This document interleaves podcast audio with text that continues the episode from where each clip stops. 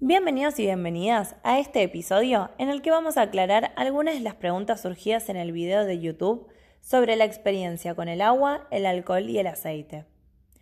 ¿Por qué el agua y el alcohol se mezclan? Esto se debe a varias cosas, entre ellas la fuerza intermolecular y al tipo de compuesto que estamos mezclando. ¿A qué nos referimos? En el caso del agua y el alcohol, ambos son compuestos polares. Esto quiere decir que sus moléculas tienen una densidad de carga negativa y una densidad de carga positiva, que van a atraerse entre las diferentes moléculas. Esta atracción que se da es un tipo de fuerza que recibe el nombre de dipolo-dipolo, ya que son dos moléculas polares que se atraen entre sí. Como resultado, vamos a obtener una mezcla homogénea, es decir, el agua y el alcohol van a mezclarse. Y ahora, ¿por qué el agua y el aceite no se mezclan? Siguiendo con la misma idea que antes, esto se debe a varias cosas, la fuerza intermolecular y al tipo de compuestos que estamos mezclando. En este caso tenemos el agua, que es polar, pero los compuestos que forman el aceite no lo son, es decir, sus moléculas no tienen una densidad de carga negativa ni positiva.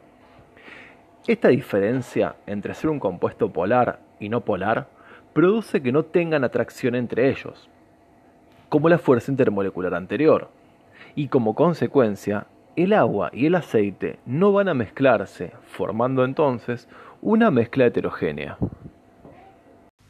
Entonces, ¿qué sucede cuando mezclamos agua, alcohol y aceite? Teniendo en cuenta los tipos de compuestos y las fuerzas intermoleculares que venimos hablando, el agua y el alcohol son compuestos polares y el aceite es no polar. Esto Quiere decir que al intentar mezclar todo, basándonos en las interacciones que existen entre sí, el agua y el alcohol se van a mezclar formando una fase y el aceite quedará en otra fase sin mezclarse.